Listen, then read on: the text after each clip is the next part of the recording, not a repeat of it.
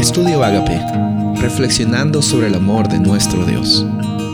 El título de hoy es Una sola lengua, Génesis 11.1. Tenía entonces toda la tierra una sola lengua y una mismas palabras.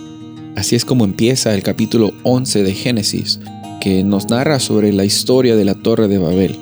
Y otra vez vamos a, ver siempre este, esta constante, este tema recurrente de que Dios está manifestándose para transformar las cosas para bien. El ser humano en esta ocasión se puso de acuerdo para juntarse, para que ellos mismos se creen una ciudad, se hagan un nombre en ellos mismos, dice el versículo 4, hagámonos un nombre, seamos eh, quienes somos, quienes queremos ser, es nuestra decisión, nosotros decidimos qué es bien y qué es mal. Escuchas esta, estas declaraciones, no se te hacen conocidas. Eh, muchas veces tú y yo pensamos que eh, podemos hacernos un nombre, podemos crear y salir adelante, decidir nuestra vida y nosotros dictamos el, futuro y lo que queremos vamos a agarrar y si no vamos a hacer lo posible para lograrlo.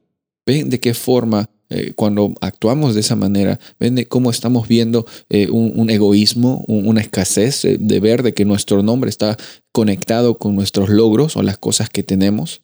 es, algo, es una historia que se repite en, toda, la, en toda la humanidad, la, necesidad de, que la escasez nos da mucha hambre, entre comillas, de, querer ser alguien, cuando en realidad ya somos alguien.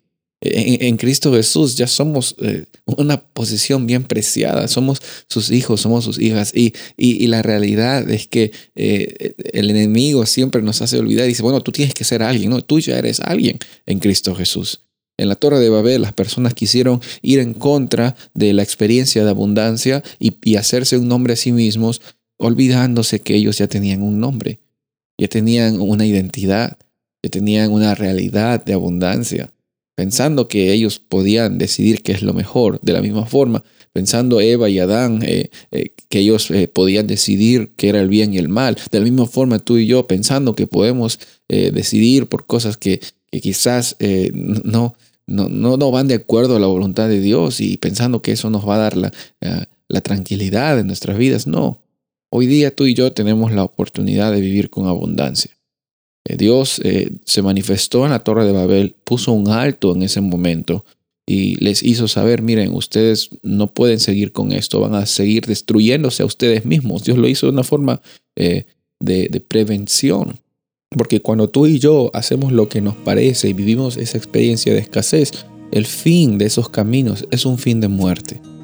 El fin que nos da vida es el fin que nos conecta con nuestro Padre Celestial.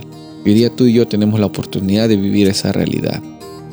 De corazón vamos ante la presencia de Él y sabemos que el Espíritu Santo siempre está en nuestros corazones, dándonos esa realidad de que no está basada en nuestras circunstancias, sino en quiénes somos. Ya tenemos un nombre en Jesús, somos sus hijos. Soy el pastor Rubén Casabona y deseo que tengas un día bendecido.